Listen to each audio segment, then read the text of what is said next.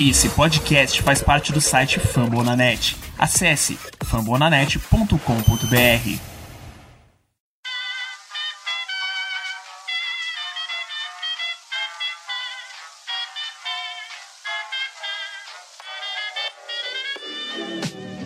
Mais uma rebatida forte. E ela tá fora daqui!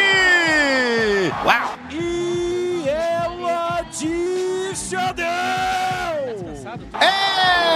Home run! Aquele abraço.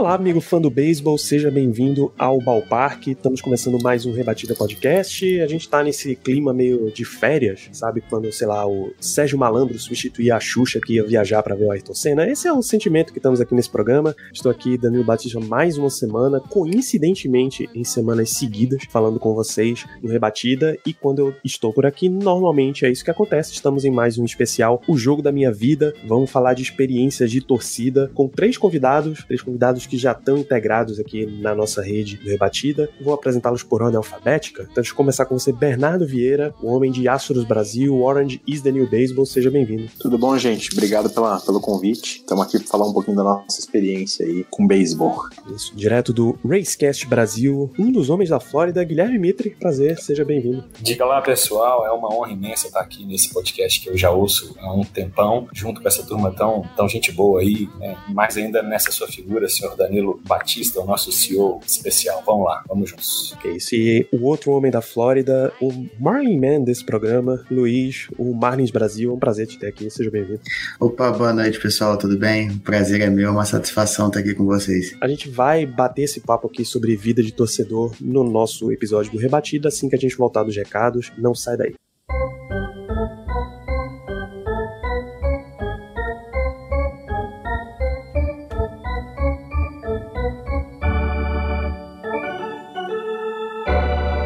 Nós sempre lembrar para vocês que o Rebatida faz parte da rede Fumble na Net, esse grande hub de conteúdo de esportes americanos. A gente está aqui falando de MLB, a gente tem mais de 17 podcasts de franquias do beisebol, recomendo que vocês curtam. Estamos também falando de NFL, o Fumble na Net tá aí, o esportismo tá aí, o Contando Jardas fala de fantasy football. Se curte NBA, confere lá o Noaro Podcast. Galera da NHL Brasil com o Icecast, o Tic Tac Go, somos no momento 75 podcasts entre ligas e franquias falando de esportes americanos. Você curte tudo isso em fumblenanet.com.br. Você pode dar uma chegada nas nossas redes sociais, o arroba Rebatida Podcast no Twitter, o arroba mlb.brasil lá no Instagram e arroba fumblenanet no Twitter, Instagram, Facebook e Telegram. Acompanha todos os nossos lançamentos, troca uma ideia com a gente de tudo que está acontecendo, mesmo o que não está acontecendo, já que a MLB está em greve, né? a gente não para o movimento. Então continua acompanhando, continua ouvindo. Você pode ouvir direto lá no site, no seu computador, no seu celular ou nos, nos principais aplicativos de podcast. Spotify, Apple Podcasts, Amazon Music, Google Podcasts, no Deezer, realmente aonde você quiser. Se você tiver a fim de ouvir num lugar onde a gente não chegou ainda, manda uma mensagem que a gente vai dar um jeitinho. E também se você tiver interessado em representar a sua franquia, aqui que você torce aqui na Rede Fambonanet, ainda não tá com programa, então manda uma DM arroba Rebatida Podcast, vamos conversar, porque a expansão continua mais até do que a MLB, que quer sair de 30 para uns 32 times, a gente tá expandindo mais e mais rápido do que eles. Então, vem fazer parte desse grande movimento. E agora, por favor, com o órgão mais famoso do beisebol, vamos começando o rebatido.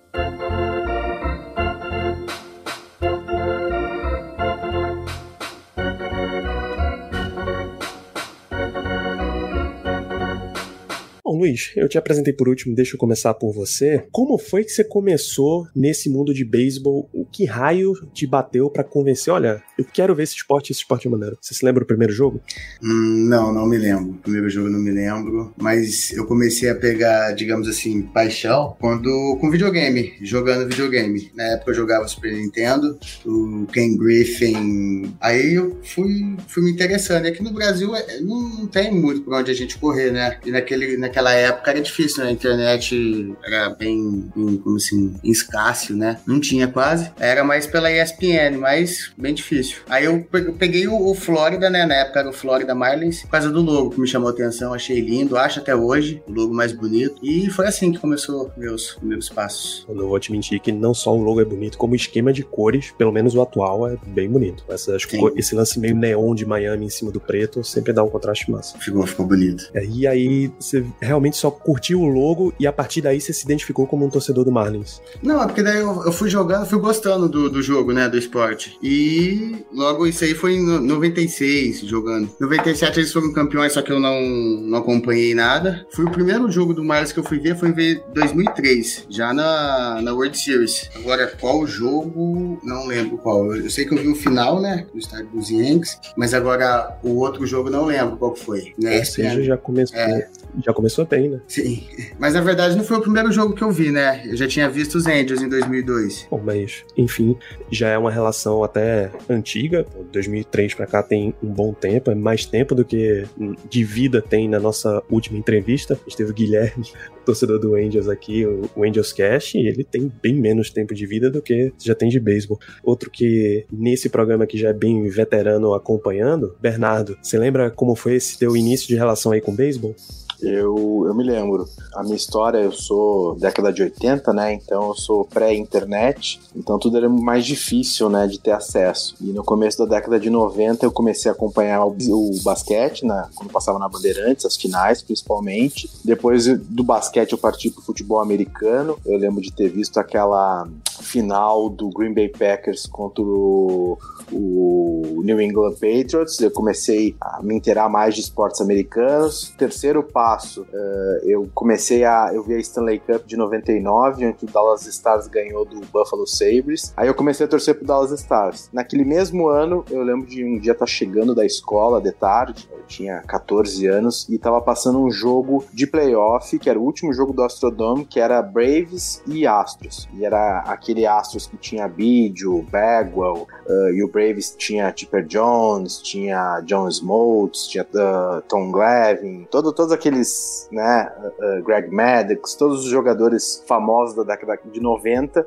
E eu lembro de ligar a TV e ver, sei lá, as últimas duas, três entradas. E naquela época, o pessoal mais novo não sabe, mas a ESPN, ela era toda em inglês até 98, 97. E aquela que naquele ano já era em português. E os narradores, não sei se era o Ivan Zimmer, quem narrava na época, mas era essa, essa turma, dizendo assim: olha, esse é o último jogo desse estádio. E eu olhei para aquele estádio, estádio coberto, puta estádio e tal. Digo, nossa, né? Que coisa, né? Um, um estádio que para padrão Brasil seria assim uh, sensacional e os caras vão, vão para outro estádio. E aí, como eu já tava torcendo pro Dallas Stars na, na NHL, eu disse, bom, vou ficar no Texas e vou começar a torcer pro Astros. E, e aí, naquela época também, o Astros, acho que em 2000, 2001, acho que passou um que outro jogo no estádio novo, mas eu era ainda era bem difícil de acompanhar. Eu fui efetivamente começar a acompanhar em 2002 que aí eu assinei a, naquela época, época o MLB Radio e eu escutava as transmissões de rádio e escutava em espanhol. Então foi aí em 2002, há praticamente 20 anos atrás, que eu comecei a, a, a acompanhar o dia a dia. E depois eu até posso contar uma história da, dessa questão do rádio, se vocês quiserem. Porra, com certeza vai ser, vai ser bem valioso. Deixa eu só trazer o Guilherme aqui, porque você tá no outro aspecto, né, Guilherme? Você é um cara que começou basicamente mais recente entre todas as pessoas que a gente conhece aqui. Ah, eu acho que sim. Não tem como sair muito disso, porque eu vi a minha primeira partida pelo Tampa Bay Rays, né? Dia 31 de maio de 2021. Não tem por que mentir. Eu tinha visto antes né, um jogo, acho que ali pelo dia 28, dia, dia 30 de maio, sei lá, que foi do próprio Miami Marlins, porque eu torço para os Dolphins né, há 20 anos na NFL.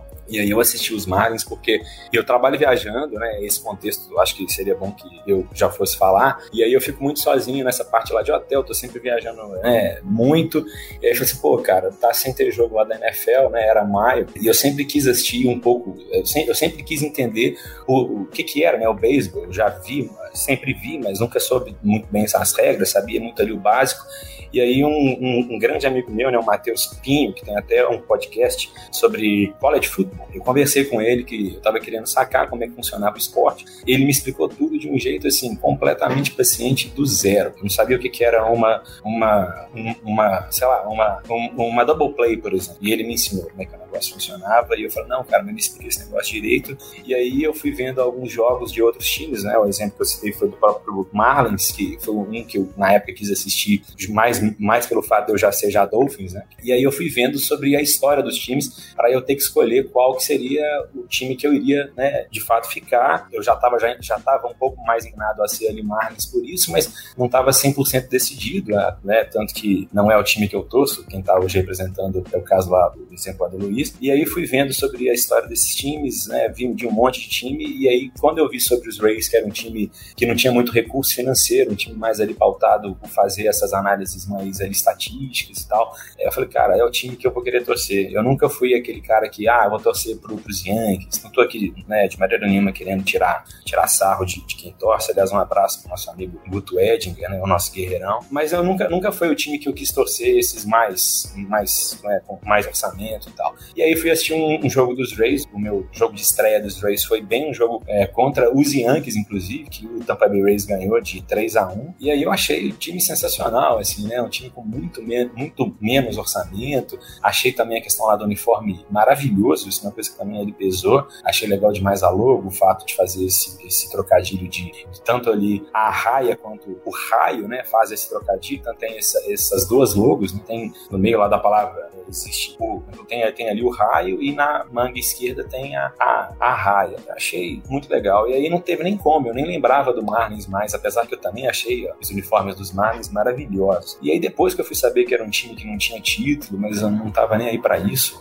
é o que eu tô dizendo, não, não é esse o ponto que me faz querer torcer para um time. E quando eu, quando eu menos percebi, eu já tava assim, vivendo o negócio, sabe? Assistindo todos os jogos, assisti jogos antigos, reprise, li um monte lá de artigo, e o negócio meio que pegou de um jeito que eu jamais esperei que eu ia ficar tão fã. Assim, hoje, de uma certa forma, eu, eu até posso dizer que eu tenho muito mais consumido o Tampa Bay Rays, até para fazer o podcast, óbvio, do que o próprio, o próprio Dolphins, que é um time que eu amo demais, que eu torço há 20 anos, mas de uma forma muito natural eu me tornei muito mais torcedor hoje, pelo menos nesse momento, ok, pode ter o um fator de empolgação no meio, um torcedor do, do, do, do Tampa Bay Rays do que dos dos Dolphins, acho que é porque já tem 20 anos que eu sofro, né? 20 anos que eu torço, 20 anos que eu sofro, e o Tampa Bay Rays ainda não fez esse mal, então eu ainda tô lá, firme e forte. É isso, aproveitar esse momento que estamos falando de times com um baixo orçamento, uma dificuldade financeira, mandar um abraço pro nosso amigo Nathan, que tá sempre aí reclamando do, da situação do seu Giants, né, Nathan? Grande abraço para você. Um lance que eu reparei aqui, eu só não, só não sei de você, Luiz, mas o Guilherme é um cara que tem essa torcida geográfica, tá tudo concentradinho ali na Flórida, Flórida, Bernardo tá tudo concentradinho no Texas, você segue esse mesmo princípio, que eu, eu acho justo, que aí você vai visitar, você já vai tudo, resolve tudo numa cidade só.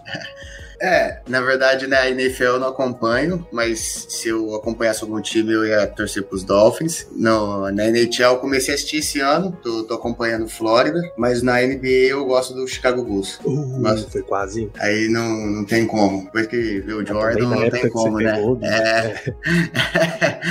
Ficava fácil escolher, né?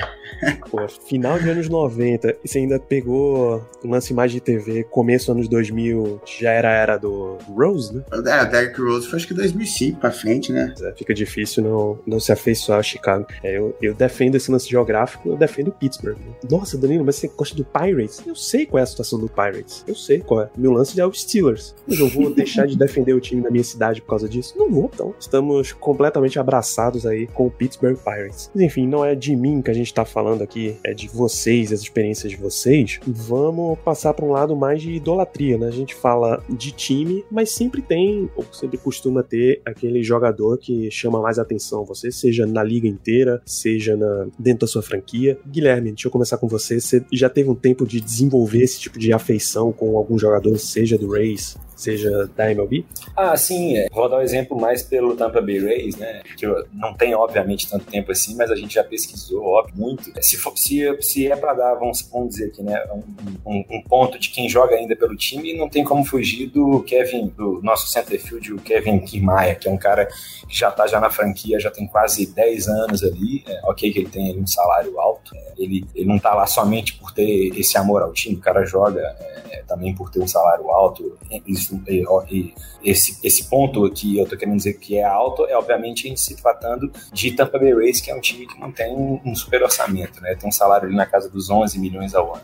Mas só o fato dele ter ficado numa franquia que não tem essa receita, né? Que não é sempre ali um contender. Óbvio que ele tem chance de, de ir a, a esses maiores eventos, né? Tá sempre classificando lá, né? Pra playoff, porque o time tem feito isso nessa, nessa história recente. Mas só o fato dele ter já construído essa história, é, se, se eu fosse dar um nome que tá ainda no elenco, é ele, não tem como fugir. Olhando em retrospecto alguns nomes mais antigos, não tem como fugir também do, do exemplo lá do Longoria, que jogou pelos Rays também bastante tempo levou o time para os playoffs para a World Series de 2008, que a gente perdeu. É, mas são esse, esse, esses dois nomes. Tem um nome que tem agora ali surgido, até já estou para comprar a camisa dele também, né, a jersey dele, que é um dos, novos, um dos mais, mais novos jogadores, que é o nosso shortstop de 20 anos, né, o Vander Frank, que até renovou agora o contrato para ficar com a franquia 12 anos. Então é um tempo longo, ele vai ficar com a gente muito. É, então é, são tão, tão entre esses ídolos. Né? Eu dei esses, esses exemplos dos ídolos de agora, né, o Vander Frank e o Kiermaier, e tem alguns nomes mais antigos que a gente sempre vai respeitar. Mas hoje é, eu já tenho esses dois como uns caras que eu não queria que saíssem do meu time assim,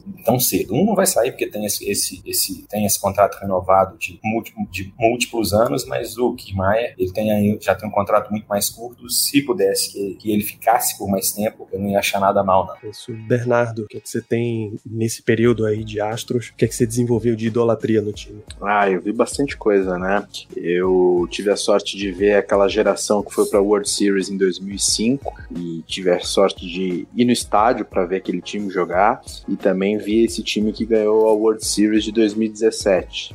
Eu gostava muito no começo dos anos 2000, quando eu comecei a, acompanhar o Astros, eu gostava muito de um, de um, arremessador chamado Roy Oswald, que era o ace do time, jogou quase 10 anos no time, é o segundo jogador com mais vitórias na franquia, eu gostava muito dele. Mas um jogador que sempre me chamou muita atenção, até porque quando eu comecei a ver beisebol lá em 99, estava no auge e jogou muito bem até os 40 e tantos anos, era o Roger Clemens, que eu comecei a ver ele no Yankees e depois quando ele foi pro Astros em 2004, naquela época se tornou o meu jogador favorito. Mas eu vou te dizer que assim, eu não tenho um jogador favorito, favorito. gosto muito do, do Springer, que saiu do time esse ano, foi pro Toronto. Gosto do Altuve, gosto do Correia e também gosto de uns jogadores meio lado B, assim, que ninguém nunca ouviu falar. Um jogador que me chamava muita atenção lá no início e comprei camisa, usada dele, tem o cards e tem o tudo mais. É um jogador que vocês nunca ouviram falar na vida, que se chama Carlos Hernandes. Ele era um arremessador canhoto, era um top prospect do beisebol no início dos anos 2000. Começou jogando muito bem no Astros em 2002. Em 2003 estava fazendo um super campeonato, assim, estava indo muito bem. E aí ele arrebentou, arrebentou o braço roubando base, né? O Astros jogava na Liga Nacional, o arremessador arremessador rebatia, ele conseguiu uma rebatida simples e roubando uma segunda base, ele arrebentou, não me vou lembrar se é o ombro, o cotovelo, e aí fez cirurgia, ficou um bom tempo fora e depois nunca mais conseguiu retornar uh, pro, pro beisebol de alto nível, né? Depois jogou na Venezuela, no México tudo mais. Mas não tenho, assim, hoje do time atual, claro, o Altuve é a grande, grande sensação e gosto muito do time atual, gosto do Tucker e do, e do Álvares, acho que é o futuro aí da franquia. Mas se eu for olhar esses 20 anos, acho que nunca teve aquele jogador assim que tá acima de todos. Gosto de vários jogadores, carinho especial por alguns, mas sem nenhum jogador assim que, nossa, esse é o meu favorito de todos os tempos. Você, Luiz, o que é que você tem nesse sentido? Você tem algum que te chamou mais atenção ou você tá nesse lance do Bernardo? mais um, uma série de jogadores ao longo do tempo? Ah, eu gosto muito do, do Miguel Cabreira, embora eu não tenha visto ele jogar muito. Eu acho que para mim é mais um, um, ídolo folclórico, assim, que vê ele mesmo em grande desempenho pelo Marlins. Confesso que nunca me recordo, não tenho lembrado de ter visto. Mas eu, eu gostava do, do Giancarlo Staton, achava ele. Acho até hoje que tá no, nos Yankees. Acho ele bom jogador, acho ele bem. Foi o que eu vi, acho que foi o que representou melhor. E do elenco atual, eu gosto muito do Miguel Rojas Acho ele bem, digamos assim, aguerrido. Não é um grande esportista, mas acho ele bem aguerrido. Ele, ele fecha bem com o time. Onde você chega a dizer que tem um ídolo fora do time que não tenha necessariamente passado como foi o Giancarlo foi um Marlin e depois saiu hoje é a estrela do Yankees, mas simplesmente um jogador que vocês curtem muito que é de outra franquia? Ah, hoje o que joga atual eu gosto do Otani. Boa, é difícil não gostar também, né? Eu gostava do Randy Johnson Johnson. Achava ele bem. E jogou no Astros, né? Mas eu não, não, não, Ele jogou em 98. Não peguei essa época. Mas o Randy Johnson era um jogador que eu gostava muito. Kurt Schilling também jogou no Astros e eu também gostava muito do Kurt Schilling. Mas é, são, são raros. É, esse caso que vocês estão falando agora aí, do exemplo, assim, do Isso Eu que estou chegando agora, né? Esse exemplo lá do que vocês estão dizendo sobre o próprio Otani, eu acho que é um caso interessante. Eu não sei se, se isso vai fazer assim muito sentido. Se não fizer, vocês podem até me corrigir. Porque assim, né? Eu que tô chegando recente e eu não tenho nenhum, assim, não é muito normal que você encontre um, um se encontre assim, vamos dizer, um atleta que ele consiga fundir esse, esse talento múltiplo, seja no pitch quanto no bastão, da forma que ele funde. A gente tem uns exemplos lá do caso lá do, do próprio Bambino, etc. Mas isso é, não é uma coisa muito ali corriqueira e você vê isso, especialmente um atleta de fora, né? Um atleta, quando, quando eu falo de fora, é, não ser ali um atleta do eixo, quando vamos dizer ali, é, ilhas caribenhas e mais ali o próprio Estados Unidos, é um negócio muito, muito raro e eu tenho muita sorte de ter chegado e ver esse cara jogar em um nível tão alto. Assim, o Otani, quando eu entrei para ver os jogos ali, é, era final de maio, como eu já comentei, é, eu vi ele ali rebatendo, achei que ele era, ele tinha uma função de meio de campo, alguma coisa para rebater, talvez até um próprio DH ali, ia, só algum tempo depois que eu fui entender que ele era um arremessador, eu fiquei completamente em choque, porque eu não tinha essa ideia que era muito raro, e quando eu fui entender que eu fiquei realmente, pô, o cara é, é um caso raro mesmo de se ver, né, no beisebol. É, eu até queria saber entre os que já assistem há mais tempo, por exemplo, do, do próprio Bernardo, né, é, que já assiste há 20 e tantos anos, se ele viu algum caso assim, de, por exemplo, jogadores, não que tenham essa fusão exatamente de ser um, um, um pitcher e um caso de ser um cara que rebate bem, mas um jogador que tenha ali duas ou três funções acumuladas e que as faça com tanta qualidade, igual o Otani faz, né? Tirando o caso de exemplos raros ali, de, de Baby Ruth, etc. Mas é, se isso é uma coisa que, que se vê com muita frequência entre os times de beisebol, entre os atletas que, que surgem e tal. É que o, o beisebol mudou um pouco, né? Assim, nesse tempo todo que eu acompanho, lá quando eu comecei a acompanhar era a época daquela disputa do Mark Maguire com o Sammy Sosa, ver quem batia mais, quem quebrava a marca de home runs numa temporada. Tinha Barry Bonds e tinha também grandes arremessadores, então era bem segregado. Aí uh, a história do beisebol mostra que a cada década tem, tu vai ter ou arremessadores ou rebatedores que vão se destacar mais. Nessa última década foram mais rebatedores que se destacaram, né? Uh, tem o Mike Trout, tem o Altuve, tem o Aaron Judge, tem o Stanton, tem vários rebatedores que se destacaram mais. O fato do Otani é a novidade, né? Em ter um jogador que consegue arremessar e consegue rebater com um alto nível de, de né, uh, qualidade. Se bem que, na minha opinião, assim, ele é muito melhor rebatedor do que arremessador. E quando tu junta, para mim, como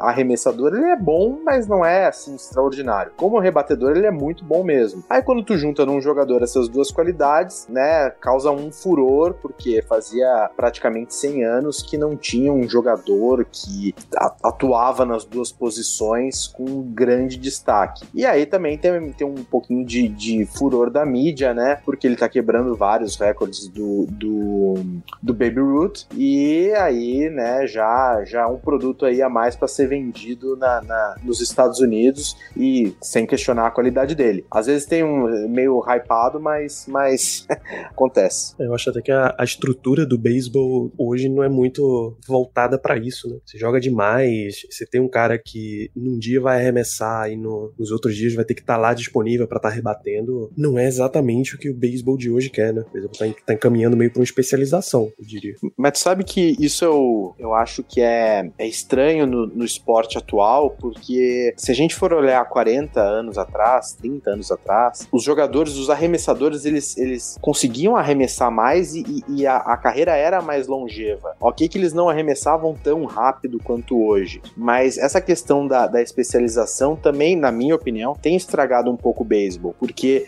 tu não consegue ter mais aquele uh, abridor que joga um complete game, que tem uma média de 7, 8 entradas por jogo, que passa das 220, 230 entradas arremessadas numa temporada. Então, assim, uh, nós estamos numa fase meio assim de especialização, mas eu acho que a questão da genética e do desenvolvimento da, da físico dos jogadores, eu acho que eu não, eu não entendo bem por que, que não acompanhou, né? Se a gente for lembrar lá atrás, os jogadores quase não tinha bullpen, jogadores que abriam o jogo fechavam o jogo, né? Mas assim, esse fenômeno dele é bem isso da, da questão da especialização. Ele vai lá, rebate cinco dias na semana, arremessa uma vez e, e, e, e consegue ter um jogador na, na, no time coringa. Ele não ocupa, ou ele não ocupa uma vaga de rotação, que poderia seria ocupada por um outro jogador, ou ele não ocupa uma vaga de, de no lineup que também poderia ser ocupada por um jogador. Não sei se essa moda pega. É muito difícil ter jogador que arremessa e rebate com bastante qualidade, até porque quando eles estão lá na, no high school, estão no college, eles já se encaminham para a melhor posição de cada jogador. Uh, mas não sei, isso aí é coisa que a gente vai ter que ver como, como o beisebol vai agir nos próximos anos, até porque também tem a, a, essa tendência, né, que começou em Tampa, que é de colocar o, o, né, o bullpen day, que é o, são os relievers jogando duas entradas, depois entra um, arremessa uma. Tem uma lógica por trás, que é quebrar o equilíbrio do rebatedor, quanto mais o rebatedor olhar mecânicas diferentes e, e, bolas diferentes, com diferentes, mais ele vai se atrapalhar. Então, isso é uma, uma coisa que a tecnologia trouxe para o beisebol, que está criando essa especialização. Mas vamos ver o que acontece no futuro. E só para já ter que pegar esse gancho aí, que o nosso que já foi citado aí agora pelo, pelo exemplo do Bernardo, ainda para falar dessa questão lá do Otani, que já é o, vamos dizer, ponto maior que eu estou querendo dizer, assim, né, que vai, de uma certa forma, deixar ainda mais claro esse fenômeno de quem é o jogador, por exemplo. É, ele mesmo está dizendo um negócio que eu já tinha lido várias vezes. Você não tem um caso de um cara que rebata com uma performance que tem ainda que um, uma similaridade, ok, que ele não arremessa tão bem, mas você não tem nenhum, nenhum tipo de registro de um cara que sequer tenha um nível ainda que razoável para arremessar e que rebata também em um nível que seja pelo menos ok. Você tem ali o Otani que ele rebate muito, muito bem, que ele arremessa, ok, que não seja nesse mesmo nível, mas só o, o simples fato dele ser um, um pitcher que faz parte da rotação de um time da Major League já é um negócio muito muito raro, né? Eu, eu né, vi isso ali acontecer, né? E não, não tive muito essa dimensão na época, mas aí quando a gente vai pesquisar, eu já acho o cara simplesmente inacreditável, porque é muito raro, ainda que o cara seja nota 6 ou 7 ali enquanto pitcher. E só para ainda também fazer outro complemento do que foi falado pelo Bernardo, na questão do que é feita pelo, pelo, pelo próprio Tampa Bay de usar muitos jogadores de bullpen para entrar em jogos, e às vezes tem um jogo tem alguns jogos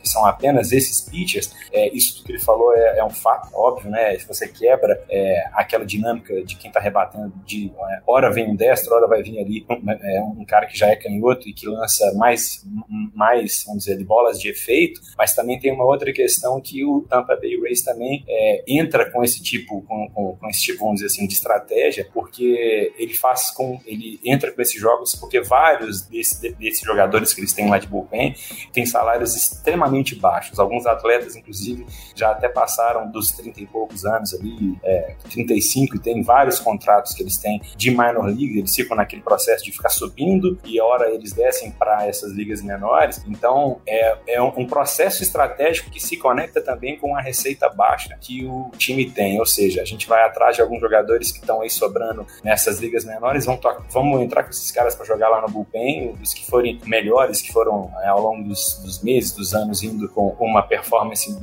mais, interessante, eles ficam, ora eles podem até subir para rotação, ficam lá no bullpen mais fixo, mas é, é, é mais um do, desses exemplos de um processo estratégico que se conecta com o baixo orçamento de um time e que no final das contas a coisa muitas vezes dá certo, né? Isso é um negócio, é um dos vários motivos que me fez torcer e que não vai, eu não vou conseguir mais parar de torcer para um time assim, porque eu acho muito mais interessante do que você, é, obviamente, lançar a mão de um time que já tem muito mais recursos. Eu, aliás, eu quase torci só para dar mais uma outra pincelada daquela nossa pergunta anterior. Eu tive uma, um, vamos dizer, uma queda para torcer para os Dodgers também, mas aí já não tem nada a ver com a questão lá do orçamento, que a gente sabe que é um dos mais fixos, né, entre todos os times da liga, mas por essa questão de ser um time que abriu as portas para esse processo desses, desses, desses outros jogadores que não fossem necessariamente, vamos dizer ali, os, é, esses caras americanos brancos e tal, né? Foi o primeiro time a ter um atleta negro, caso todo mundo já deve conhecer pelo próprio Jack Robinson, depois abriu a porta para alguns outros atletas asiáticos e tal. Eu achei isso muito, muito legal também, mas quando eu vi que era um time rico, eu falei, ah, não, não vou, não vou querer torcer.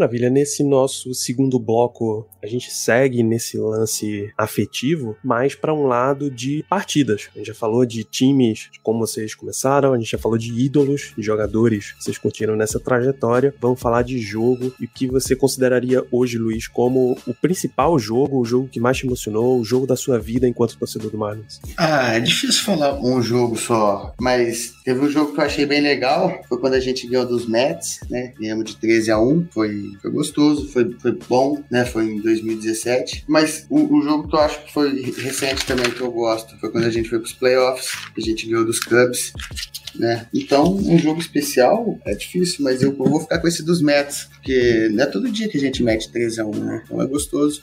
Foram. Até marquei a listinha do pessoal. O Gordon fez duas corridas, o Staton 3, o Teles 3, o Ozuna 3, o Boer 1, não, o Ozuna 1, desculpa, o Anderson 1, até o Ishiro Suzuki aqui, ó, fez uma corrida e o Aviles fez uma corrida.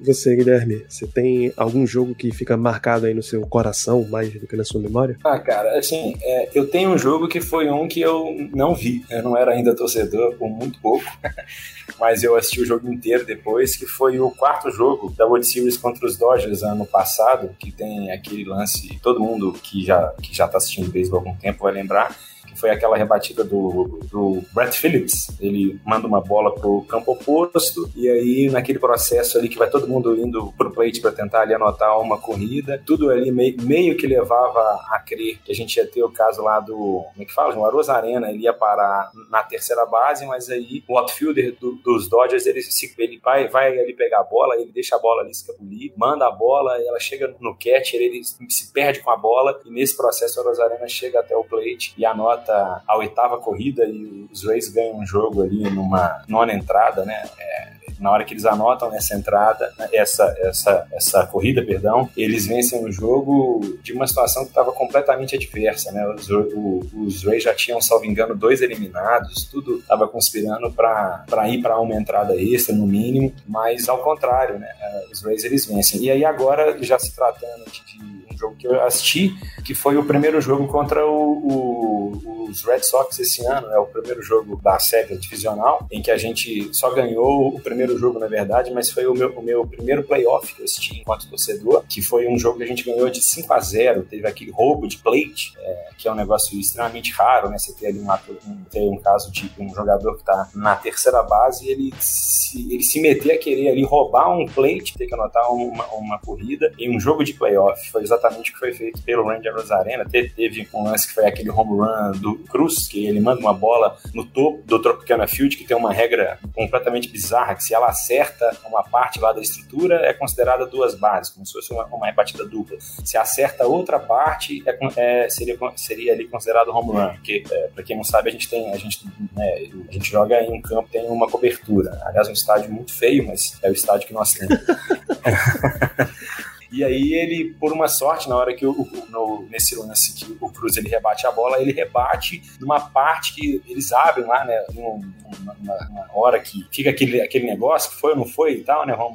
O, os umpires eles abrem um livro que mostra que se pegasse em certa parte lá da estrutura seria, seria ali considerado home run, como de fato aconteceu. E foi um jogo incrível, né? Eu tava ali completamente insano já, né? Aquela empolgação de primeiro jogo, do meu, do meu primeiro playoff os Rays meteram 5 a 0 num, num, dos nossos maiores rivais, que são os Red Sox, e aí uma pena foi o que veio depois, a gente acabou, acabou perdendo os outros três jogos e saímos da série, mas se é para entrar no mérito de um jogo que eu não vou esquecer, com certeza esse eu não vou, porque é, mesmo a gente tendo saído fora, é o primeiro playoff, a gente nunca esquece.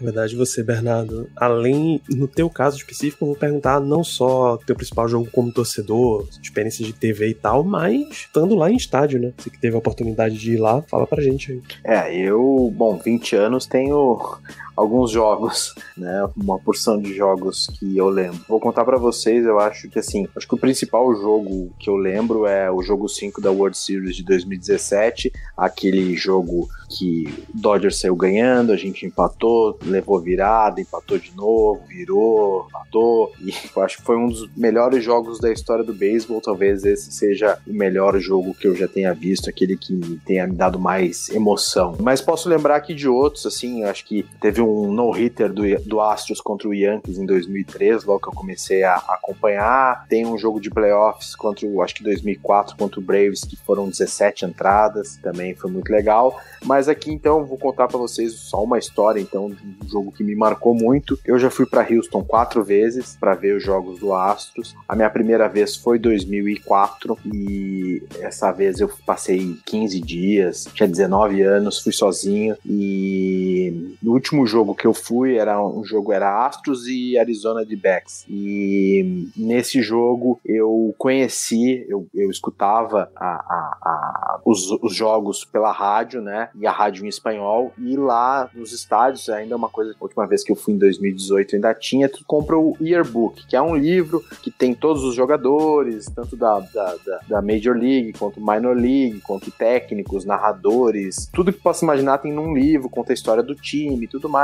E eu fui pedir autógrafo para um dos narradores, que se chama Alex Trevinho. Ele foi ex-jogador de beisebol, ele é mexicano, ele jogou no Astros, jogou no Dodgers, no Giants, no Mets, jogou no monte de time, Braves, Reds. E, e aí eu, ah, eu tava no. Eu deixei pro último dia, pro melhor espaço, melhor uh, uh, setor do estádio. E era bem próximo da cabine, assim. Era, dava, tu estendia a mão e tu, tu chegava na cabine dos caras. Aí eu pedi autógrafo pro cara, o cara perguntou de onde é que eu era. Eu digo, ah, sou do Brasil. Imagina, um mexicano, narrador, ex-jogador de beisebol, em 2004, internet começando, e um brasileiro pedindo autógrafo. O cara me chamou pra cabine, almocei com eles, os caras ficaram assim, não sabiam como é que um brasileiro escutava ah, jogo e, né, e aí almocei com os caras, fiz amizade com os caras, sou amigo dele até hoje. Toda vez que eu vou para Houston, eu, eu vou na cabine, falo com ele, tiro foto. Por causa dele, eu conheci um monte de gente do time. Conheci jogador, conheci técnico, conheci o general manager, conheci todo mundo. E esse foi um jogo que me marcou porque, e até hoje, em algumas transmissões do rádio, eh, eu tenho uma mania, né, de assistir. Eu tenho o MLB TV, eu coloco o, o, a imagem, mas o som eu coloco do rádio para escutar ele. E, e, às vezes, de vez em quando, quando ele assim, ah, né, os nossos uh, ouvintes, né, daí fala, ah, tem ouvinte do México, sei e ouvinte do Brasil. E eu sei que eu criei essa, esse, esse vínculo. Então, para mim, foi um jogo que marcou muito, né, o dia que eu conheci e me tornei amigo dele. Depois eu voltei para Houston em 2005, voltei para Houston em 2012 e 2018. Eu já fui em torno de 30 jogos do Astros. Já fui também alguns jogos jogos do Yankees e alguns jogos do Mets, mas esse talvez tenha sido o jogo que criou, me fez criar um vínculo maior ainda, porque, pô, eu tô num estádio com um cara que eu escuto no rádio do outro lado do mundo, o cara é ex-jogador, o cara me recebe e eu, eu, eu, eu, perdi esse CD. Eu tinha um CD com a participação, eu participei da transmissão. O cara come, abriu a transmissão dizendo, oh, não sei o que, jogo do Astros e tal. E hoje deu uma participação especial diretamente do Brasil, Bernardo e tal. E eu lá falando em espanhol, em portunhol, e acho que esse foi um jogo que mais, que mais marcou, assim, na minha, na minha vida.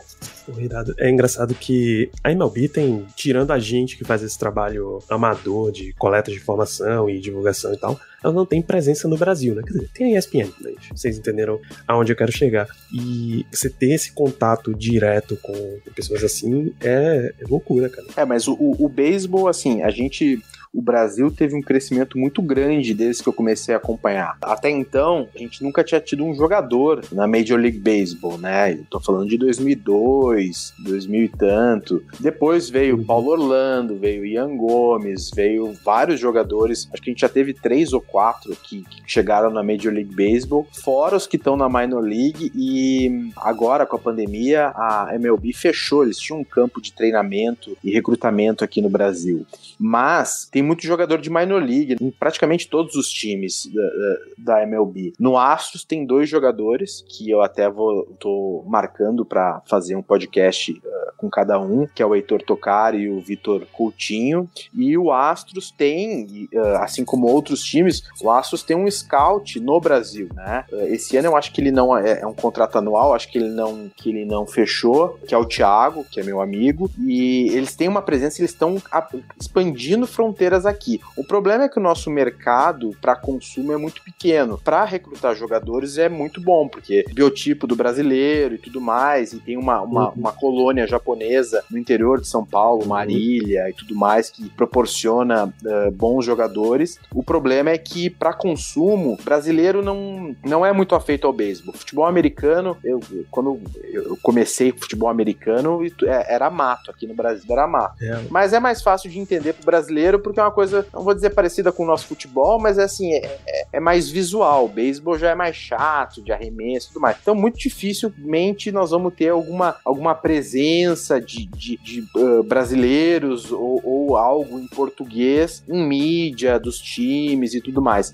A não ser que daqui a pouco venha um jogador brasileiro e que se torne uma, uma super referência, que ainda eu acho que tá meio longe de acontecer. Mas é legal, assim, ter essa experiência de ir para um estádio e eu conheci o famoso Jeff Luno, que é o, foi o general manager do Astros, que foi suspenso pela MLB no escândalo do roubo de sinais. Eu conheci o uhum. Chel Cruz, que é, foi é um ídolo da década de 70 e 80. Eu conheci apresentadores eh, de, da TV, né, em inglês. Eu conheci o Milo Hamilton, que era o narrador. Ele era o cara que estava narrando o home run do Hank Aaron. Ele estava narrando na rádio, salvo engano, do Atlanta Braves, quando ele quebrou o recorde de, do, do Baby Ruth. Então eu conheci muita gente, mas assim, é sorte. Eu fui lá, o cara se encantou, que é muito difícil ter um brasileiro, um interesse de brasileiro. Por isso que eu acho que o cara ficou tão, assim, fascinado, porque o Brasil é futebol, né? Então, assim, a gente ainda vai ter, a gente vai ser bem difícil de, de ter algum espaço no beisebol. Futebol americano aí já é completamente diferente. Eu acho que já daqui a pouco vai entrar muita força uh, uh, o português e, e, e, brasileiros ligados à NFL.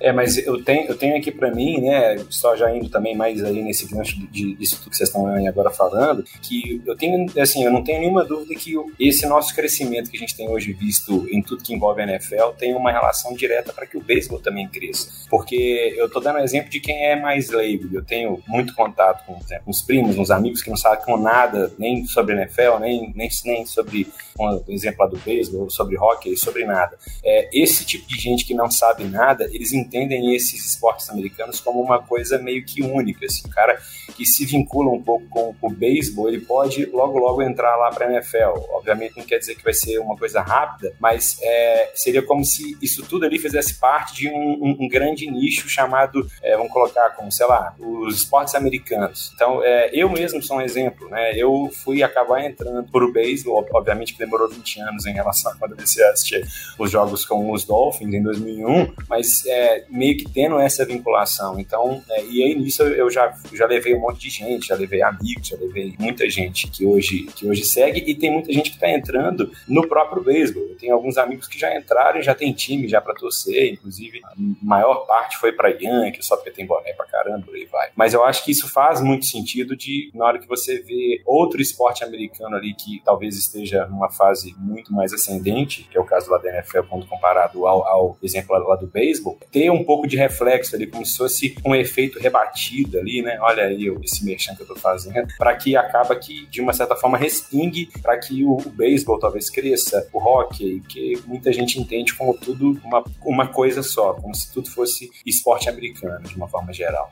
É, que aqui no Brasil, infelizmente, o beisebol ainda, dentre os quatro esportes, ainda é o menos conhecido, né? Uh, basquete, por óbvio, que é um esporte meio que mundial, foi o primeiro a tomar espaço. A NFL tem uma torcida gigantesca e até a NHL tá na frente da, do beisebol. Mas assim, eu acho que é, é isso, né? Assim, é tendência e também agora que tem essa facilidade de ver, a ESPN passa vários jogos. Sou de uma época que a gente brigava com o pessoal da ESPN, não sei se vocês chegaram a conhecer, acho que alguns de vocês não, o Guilherme é mais mais novo nessa, nessa, nesse mundo, mas tinha um fórum na internet chamado Fórum Strikeout. E nesse Fórum Strikeout, de vez em quando aparecia lá alguém, algum narrador, algum comentarista da ESPN, e a gente quebrava o pau com eles, porque em vez de passar jogo de beisebol, passava campeonato de surf, passava campeonato de, do homem mais forte do mundo. Então, assim, tava na programação lá, Yankees e Red Sox, quarta-feira de noite. Aí tu botava no jogo, ah, não, tá passando o homem mais forte do mundo. Strongest man, que merda. É,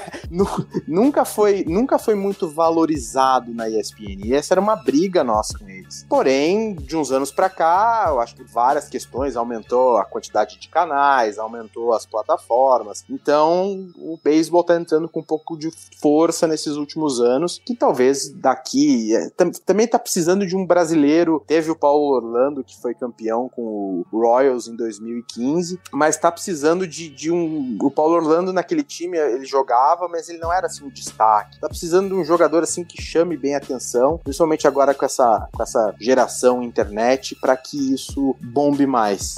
Mas, mas, é só mais um, mais um ponto, Bernardo. Eu não sei o que, que vocês acham ainda também sobre isso tudo. Isso é um negócio que me, que me frustra demais. Eu que tô agora nessa fase lá de empolgação de estar querendo mostrar, assim, todo o tempo que eu tenho livre, eu quero mostrar sobre beisebol para um monte de gente e tal.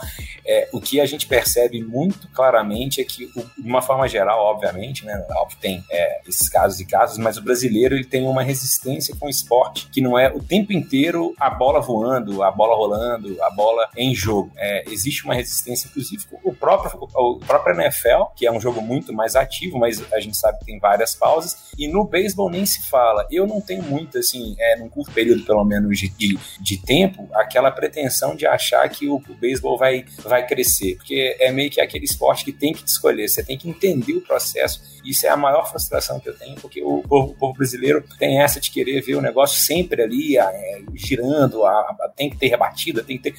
É, se quem está assistindo não, não se permite entender aquela, aquela relação entre o pitcher e o rebatedor, aqui, duelo mental e tal, se o cara não se predispõe a isso, ele nunca vai compreender. E isso já vai, vamos dizer, em choque com a cultura do povo brasileiro, né? Isso, isso eu fico, vamos dizer, é muito triste porque não é uma coisa do latino, tanto que o povo latino meio que domina, né, o beisebol. É uma coisa do brasileiro em específico. O cara não, não tem muito saco para ver aquele negócio ali de o cara tomar, por exemplo, strikeout, aí depois vem outro, toma e fica 0 a 0 e vai uma entrada, vai outra. É, é um negócio que é muito cultural e que eu não vejo isso mudando num curto espaço de tempo. Mas é óbvio que esse exemplo ainda do Bernardo faz muito sentido. A entrada de brasileiros pode melhorar o processo e a gente torce demais para isso. Mas em cima desse teu ponto, Guilherme, eu acho que são duas coisas. A primeira, não sei se vocês já escutaram, que assim, brasileiro não gosta de futebol, brasileiro gosta de time. Brasileiro não senta, são raros os brasileiros que sentam para ver um jogo de futebol que não seja do seu time. Né? Então esse é um primeiro ponto. Segundo ponto é que tanto a NFL quanto a NHL e quanto a NBA, eles têm atrativos no jogo em si de jogadas que chamam mais atenção. Canso de conhecer gente que foi para NFL por causa daqueles tackles que o cara voa 3 metros para trás, que o cara quase perde a cabeça, que o cara dá uma cambalhota. O cara chega muitas vezes na NFL por isso. O cara chega na NBA pelas enterradas, ou porque jogava o basquete é um esporte mais acessível pra gente. E o cara chega no hockey também, pelas porradas que dão no vidro e tudo mais. O beisebol não tem isso. O beisebol tem como para oferecer home run. E como a gente bem sabe, não é todo jogo que tem home run. Tem jogo que tem 5, 6, mas tem jogo que não tem nenhum.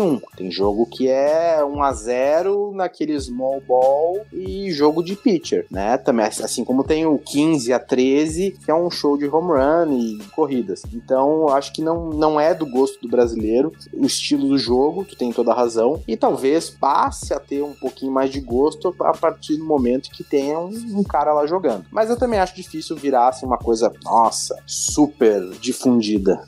Ah, eu, eu, concordo com o que vocês falaram, mas eu acho que o, que o brasileiro que, que trava muito o brasileiro só com futebol é que eu, eu vejo, eu acredito que, que eles pensam que o que dá mais dinheiro é só o futebol. E não é todos os esportes, né? Sendo bom, o cara tem um retorno financeiro adequado, né? Pela qualidade dele. E aqui parece que só o futebol da camisa, da, da status, dá dinheiro. Eu, eu acredito que isso seja um grande ponto que, que trava muito o pessoal em outros esportes. E fora o contato também, né? Porque chegando no futebol é difícil ver outra coisa que passa na televisão aberta. Isso é verdade, só Jogos Olímpicos e mesmo assim o beisebol tem essa dificuldade de entrar nos Jogos Olímpicos, né? Teve agora em Tóquio como convidado, mas eram jogos de meia-noite até sete da manhã, que é um horário completamente difícil do brasileiro assistir. Já era uma época que tinha outras competições bem mais populares aqui rolando e não deve, não deve ter muito, muita continuação, né?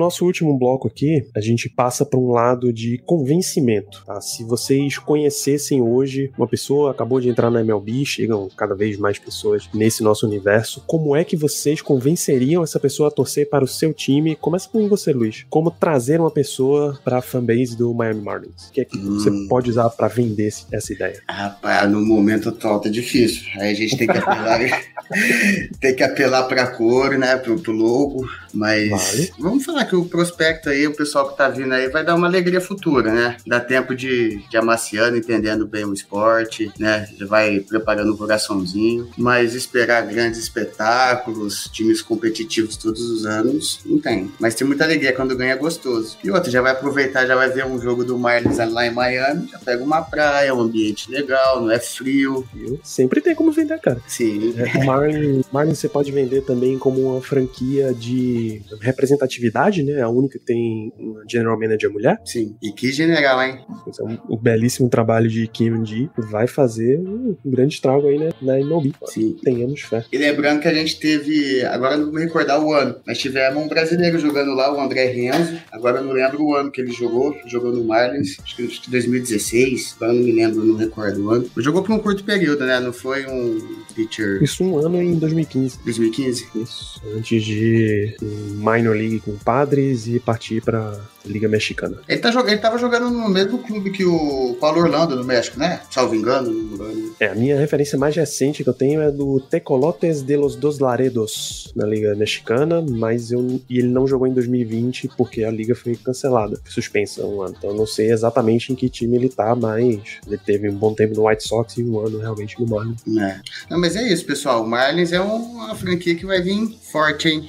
é isso, é o futuro e a presença da cidade de Miami é, Guilherme, Tampa não tem a mesma presença de Miami, Tampa não tem o mesmo charme em estádio Tropicana Field, ao contrário, apanha bastante dos fãs de beisebol. Como é que você vende uma franquia como Tampa Bay Rays para um novo torcedor? é, isso aí tudo é um fato. Mas a, mas a gente tem outros pontos, né? Uns que eu já até já falei aqui por várias vezes, né? É um, é um time que é feito para quem quer ver a franquia crescer junto. Então, assim, é um time que não tem nenhum título ainda, né, de World Series, mas que tem aí chegado Foi para 98, 2008 e de 2020. Então é um time que está sempre ali, né, postulando. Né? Eu acho que seria, seria válido para quem quer ver o time ali crescer junto, né? Mas enfim, é um time para quem quer ver o time junto ali crescer. Se você tem esse, esse, esse apego um pouco mais estatístico, como eu tenho, como muita gente tem, é uma franquia que se pauta muito nisso, né? Quase todos os, ou vamos dizer ali, né? Todos os nomes que são, que são chamados, né? Que são que, que, se tornam ali né, prospectos de maior relevância, tem aquele acompanhamento extremamente acurado para esse processo de ver essas análises mais estatísticas, e às vezes nesse processo encontra-se jogadores que estavam ali passando de um monte de time, né? A gente teve esse ano jogadores que em algumas outras mudanças de outros de, de outras franquias, inclusive do, do, próprio Pirates, que você torce, Danilo, veio gente muito boa, por exemplo, Medals, o, o Tyler Glasnow, gente que, que saiu de algumas franquias mais relevantes ou não, não apenas mais, mais ali relevantes, mas jogadores que estavam ali sobrando e que vieram para os Rays e se tornaram ali protagonistas. É um time que tem uma logo muito bonita, né? Acho que tem quem não veja a logo dos Rays e não tenha uma simpatia por ela, né? A raia, o próprio escrito ali, Rays, e tá em Tampa, né? Que é um time que tem os Buccaneers, que são os campeões atuais lá da NFL. Isso é uma coisa que com certeza ali favoreceu muito. É, o Tom Brady tá lá, etc. Isso, de certa forma, trouxe ali um efeito colateral de ter trazido torcedor pro Tampa Bay Rays. O Lightning também é atual campeão da NHL, né? Da, claro. Foi Tampa Bay.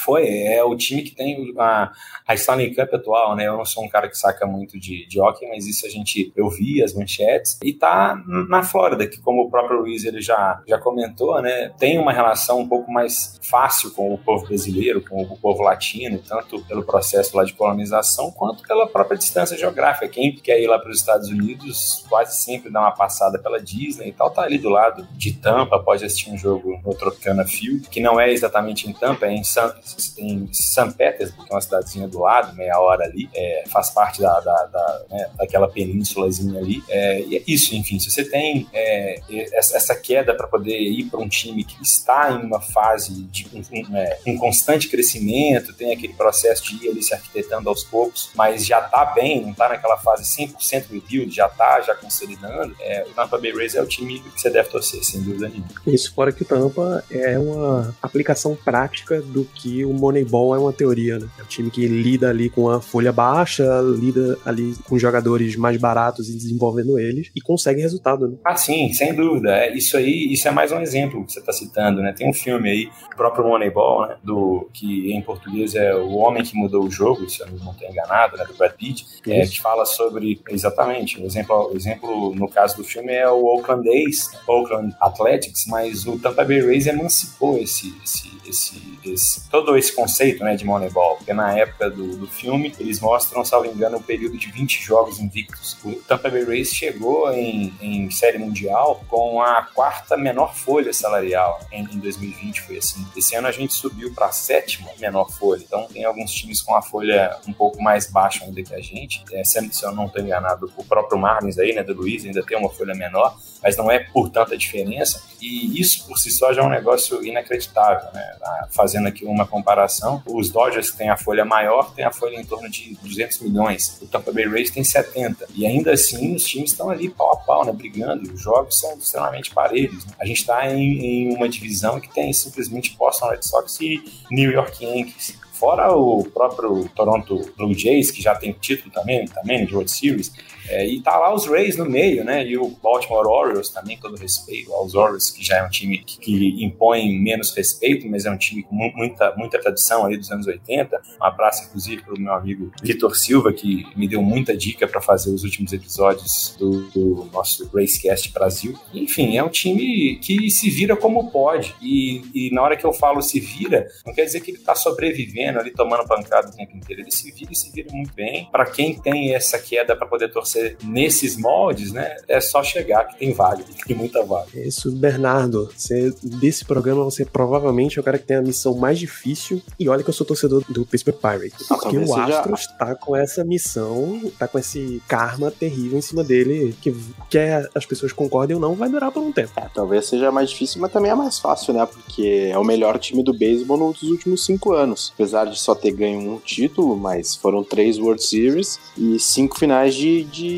de liga. Então, infelizmente, isso aí a gente deixa para outro episódio. É um time que foi escolhido pela Major League Baseball para ser o bode expiatório do roubo de sinais. Não tô dizendo que não ocorreu, ocorreu, porém não foi só no Astros, isso tá mais que comprovado. Mas, assim, é o, é o melhor time que tem nos últimos anos. É um time que era um time médio. Houston sempre foi uma cidade de futebol americano e, e basquete, e nos últimos anos se tornou uma cidade de beisebol, porque o Texans, nesses últimos dois anos, também começou um rebuild, e o Rockets também é a mesma coisa. Então, hoje em dia, o, o principal time da cidade é o Astros. E é um time que. E até, de- se, e até se concretizarem a compra do Coyotes da NHL, vai ser um time que tá bem abaixo. Né? É, então assim, é, durante alguns anos a gente ainda vai continuar sendo o principal time da cidade e nos últimos anos foi o principal time do, do estado, né? Um time que poderia competir de, de, de tamanho, né?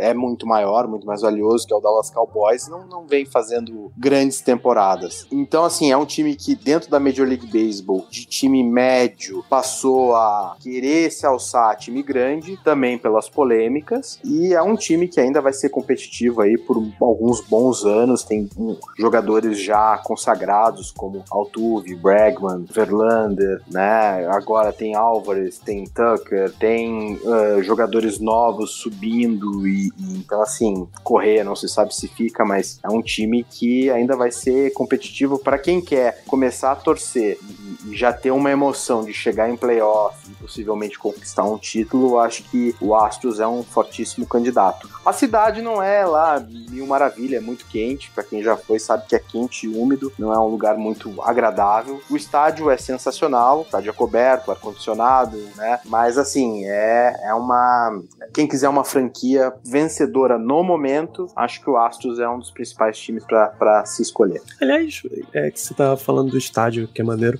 Tem. É o Minute Maid Park tem um, um trenzinho, não é? Isso. Tem uma história por trás desse trem, não tem? Tem. O que que acontece? O estádio, ele originalmente é, um, ele é num lugar onde era uma estação de trem. E quem olha pela TV, no left field tem uma, uma, uma parte que ainda é que eles preservaram da estação. Então, ali chegavam trens vindo de outras cidades, outros estados, e aquela era uma área muito abandonada de Rio. E aí, num processo de revitalização do centro, se escolheu aquela parte e se escolheu aquela estação de trem. E aí, os donos, na época, decidiram manter parte do prédio. E aí, eu não sei, quando eu comecei a torcer pro time, o estádio estava já construído. Mas quiseram deixar o trem ali. E toda vez que tem um home run do time, aquele trem anda, né? E tem um maquinista no trem, que é um cara também super uh, nas redes sociais, super famoso, no Twitter e tal. É, tem, tem toda uma história por trás. Então é bem legal. E o trem é gigantesco, o trem é grande. Uh, e, a, e, e Minute Maid Park é um suco de laranja que há uns anos atrás até veio pro Brasil, é, é da Coca-Cola, né? E a, na trás o trem carrega na, na, algumas laranjas, assim, cada laranja é gigantesca.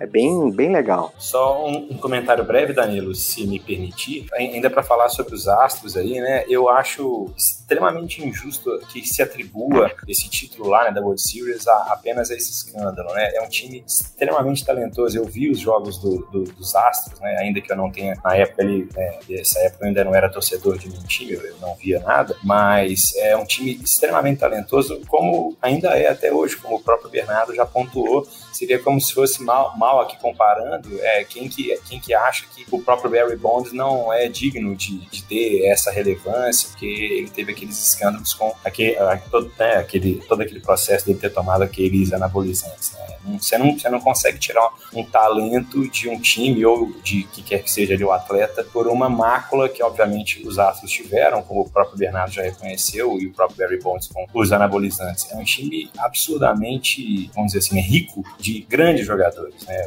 Os anos mostram que não foi um ato falho de ter tido esse escândalo, né? como o próprio Red Sox também teve, né? E, mas é o próprio Bernardo também disse. Acabou que os astros foram pegos para como se fosse ele Cristo nessa história. É um negócio que eu não consegui entender direito o porquê que os astros foram é, o centro de, de, toda essa. Eu acho que mais é pelo título, né, Bernardo? Talvez pelo fato de ter, de, de ter sido campeão tenha sido o polo que centralizou tudo. Não, se, se o Danilo me permitir, é assim, tem acho que tem dois pontos aqui nessa, nessa questão toda. Uh, o roubo de sinais acontece desde que começou o beisebol, só que já foi comprovado um estudo uh, de um professor, acho que era de Princeton, nunca me lembro o nome da faculdade, ele analisou todos os jogos, todas as batidas na lata de lixo, e ele chegou à conclusão que assim, o benefício era muito pouco, e não eram todos os jogadores que usavam, tinha um jogador que se beneficiou muito, que era o Marvin Gonzalez, que teve um ano muito bom, mas assim, Altuve, que o pessoal fica pegando no pé, não usava esse artifício, Bregman não utilizava, então assim, e, e além disso, eh, era uma coisa que outros times faziam, tá, que, uh, de forma igual, uh, ou semelhante, ou pior, além de tudo, o que que acontece? É que as pessoas, uh, muitas vezes a pessoa mais leiga do beisebol não entende. A Major League Baseball é uma empresa,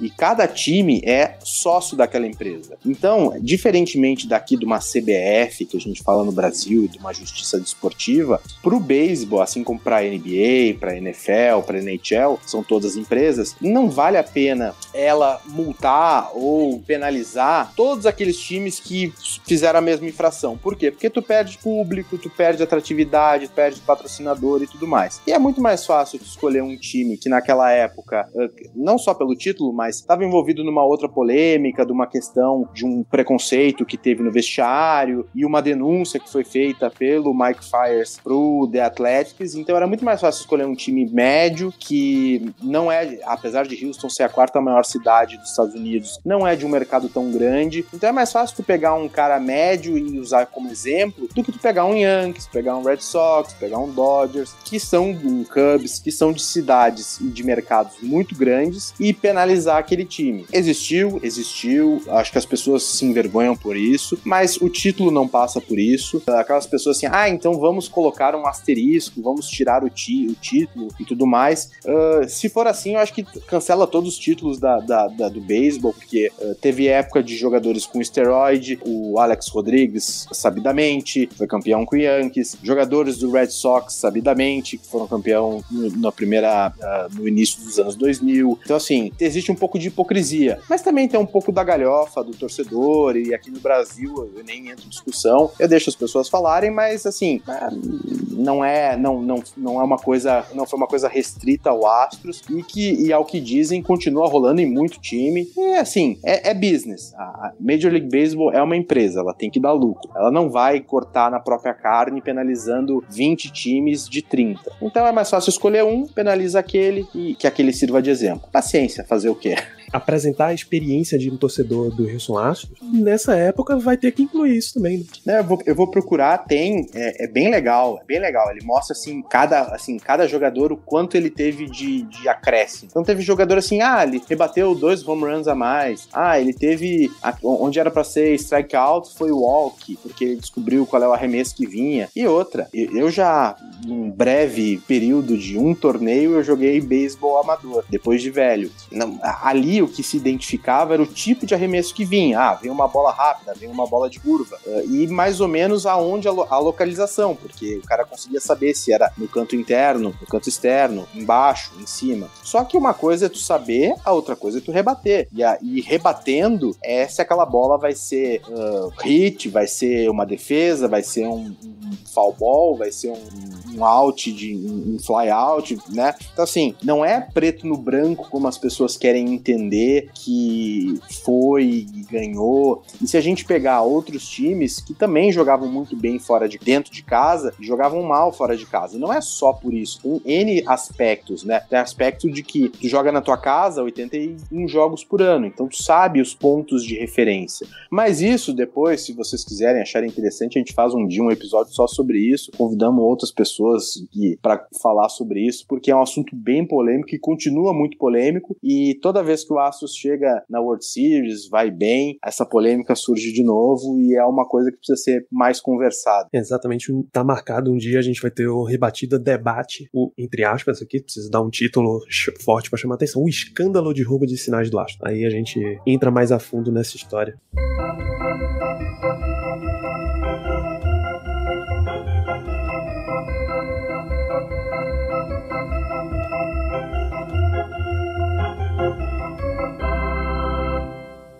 Gente, estamos há um, um bom tempo batendo papo aqui de torcedor, de experiências de vida no beisebol. Pra gente realmente encerrar esse programa, agradecer a presença de cada um de vocês, deixa o um recado aí pra galera onde é que eles te encontram, Guilherme, e deixa uma indicação. Você tem alguma coisa que você recomendaria pro nosso ouvinte assistir, ler, etc. Dicas culturais do beisebol? Obrigado pela tua presença. Bom, é, eu já quero já de cara falar que foi uma honra, né, estar tá aqui hoje nessa mesa, nessa nossa mesa ainda que virtual, com essa saca, é, né, de uma forma tão, vamos dizer assim, aprofundada, de um esporte que eu sou completamente apaixonado, mesmo que tendo muito pouco tempo, já sou já muito ali apaixonado. Bom, vamos lá, né? Quem, quem quer ter algum tipo de contato com a gente vai nos achar no Twitter, a, a conta nossa tá lá no arroba né, é, com S mesmo, né? Brasil com S, Racecast Brasil, tudo junto, ou então no meu, no meu Twitter pessoal, que eu já não acesso tanto, mas está lá, pode marcar que a gente uma hora acaba acessando, que é o Guilherme Mitre, Mitre com E no final. Sobre as dicas culturais, para quem tá, vou dar uma dica mais para quem é mais iniciante como eu, que eu acho que seria válido entrar pelos filmes, que é mais fácil. A pessoa tem uma chance dela ter um contato mais leve, né? Tem muito filme de, de beisebol muito legal, tem O Campo dos Sonhos, que é um filme extremamente interessante para quem quer ter até uma forma vinculada direto com o jogo, que esse ano teve pela primeira vez o Field of Dreams, que foi o jogo em Iowa ali, onde o filme foi filmado. Tem muito filme legal, tem o do próprio Jack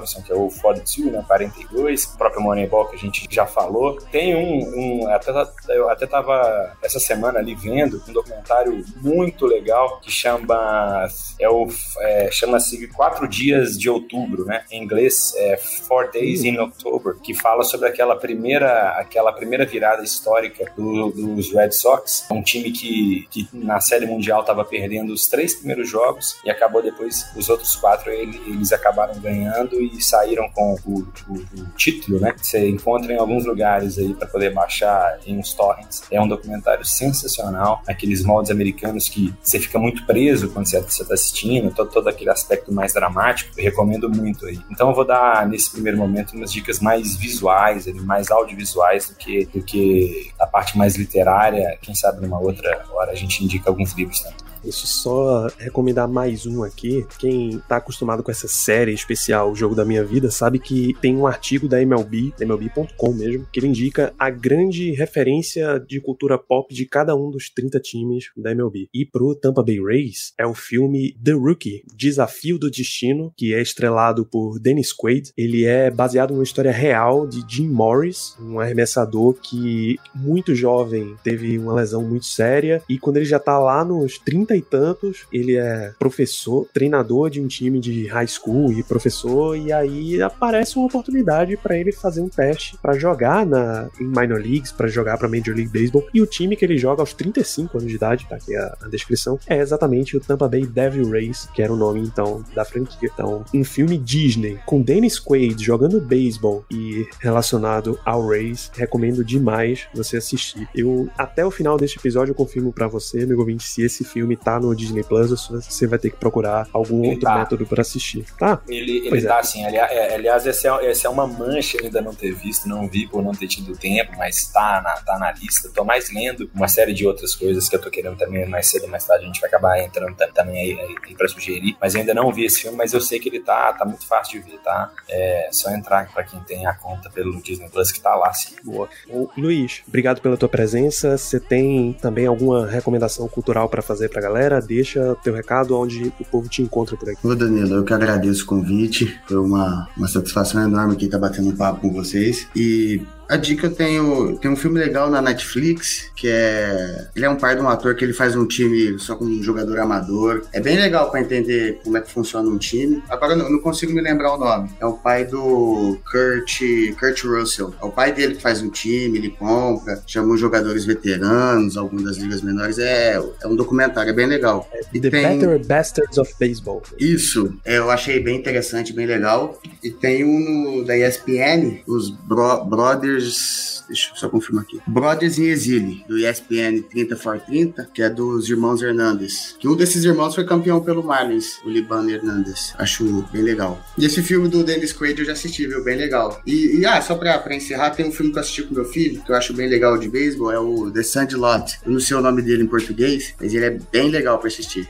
Se brincar, o bicho morde. Caralho, que nome fascinante, não é possível. Não é um moleques que jogam num, num terreno. É esse. Isso, esse filme. Se brincar, o bicho morde. Cara. Nome horroroso. Enfim, Luiz, você tá lá pelo arroba Marlinsbra no Twitter, não é isso? Isso, arroba Marlinsbra, que é a Marlins Brasil. Tamo lá, encontra a gente lá. Perfeitamente. Galera, dê uma seguida lá também. Bernardo, sua vez, obrigado também pela tua presença. Deixa o recado pra galera e suas dicas culturais. Bom, eu que agradeço pela, pelo convite, esse papo super gostoso. O pessoal pode me encontrar ah, no arroba astros Brasil com S, e que é a minha conta principal já de bastante tempo. E também a conta do podcast, que é arroba OTN Baseball, é o Orange is the New Baseball, que é o podcast que eu comecei já faz um tempinho, já faz um mês. E a minha dica cultural, eu assim, eu não sou muito bom desse tipo de, de dica, mas eh, qualquer coisa que seja relacionada àqueles documentários, eu gosto muito de documentário, aqueles documentários da ESPN, eu lembro três assim de cabeça que são muito legais. Um que são vários episódios que conta toda a história do Mets, do título de 86, quando eles começaram mas naquela época não tinha, mas uma espécie de rebuild lá no início dos anos 80. Eh, trocaram por alguns jogadores, trocaram pelo Keith Hernandez, que tinha sido campeão, salvo engano, com o Cardinals, e foi pro Mets meio a contragosto, e depois virou ídolo lá. Esse é legal. Tem um que é sobre um arremessador cubano, que é o Luiz Tian, que é um cara que veio para os Estados Unidos, salvo engano, fugido, na década de 60, 70, logo depois da Revolução. E os pais dele ficaram em Cuba e a- mostra ah, uma autorização especial que os pais dele tiveram do Fidel Castro para ir aos Estados Unidos para assistir um jogo dele quando ele jogava no Red Sox e o pai dele morre logo na sequência, não me lembro se o pai ou a mãe morrem eh, assim dias, meses depois e mostra a viagem dele voltando para Cuba depois de muitos anos, 30, 40 anos. Ele vai até Cuba, eu acho que chama o Filho Perdido de Havana, não sei, eu sou péssimo para isso. E um terceiro, terceiro e quarto, que eu não me lembro se, é, se são é o mesmo documentário, se são dois separados. Eh, Já que a gente falou aqui do Otani, eh, lá na década de 90 era muito comum ter jogadores que jogavam futebol americano e beisebol. Então tem um que é do Bo Jackson, que é muito legal, e do outro, eu esqueci o primeiro nome dele, é o Sanders. Eu não me lembro se é Bernie Sanders. Dio. Red, desculpa? Dio Sanders, Dio Dio Sanders. Sanders, o Isso. Showtime. Isso. Prime Time. E que eram os dois jogadores que eles eram ah, ah, jogadores da NFL e jogadores de beisebol. Então, ah, o do Sanders é legal, que mostra todas as polêmicas. Ele, ele era um jogador do, do Braves. E aí teve um momento que o time não queria que ele jogasse futebol americano, que ele não se apresentasse para o início da temporada da NFL. E assim, daí veio os playoffs, deu uma puta briga. Aí teve um final de semana, se não me engano, que ele jogou. Era, ele jogou na, na NFL no domingo e se apresentou para jogar no, no playoff na, na segunda-feira. É, é bem legal. Então, eu acho que eu- eu- já jogou no mesmo dia, dois. é, foi no mesmo dia, então é. Então é isso. E esse eu assisti também recentemente, é muito legal. E aí eu fiquei curioso pra saber dessa tua lista aí da MLB, qual é a do Asus, que eu, eu não vi essa lista, não tenho a mínima ideia. Asus não é um time muito cult, assim, de estar na, na, na mídia.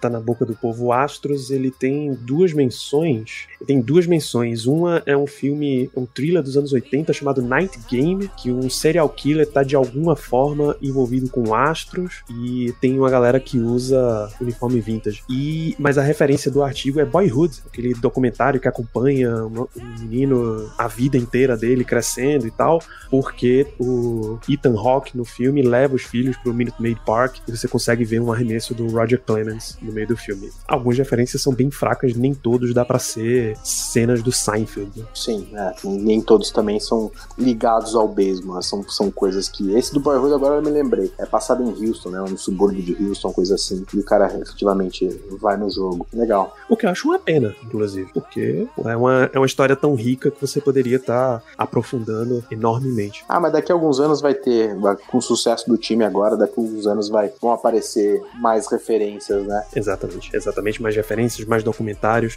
mais coisas relatando tudo. E com essa série de relatos, a gente vai fechando esse episódio por aqui do Rebatida. Eu espero que vocês tenham gostado, espero que vocês continuem acompanhando. A gente tá aí nesse final de ano, a gente tá com o MLB. Estaria em off-season, mas estamos em greve, então não tem grandes coisas acontecendo. Pô, era pra off-season, tá pegando fogo e a gente tá comentando um monte de transações aqui, de movimentações. Mas continuaremos trazendo beisebol para vocês. Não se preocupem. Então vamos fechando esse programa por aqui. Um grande abraço e até a próxima.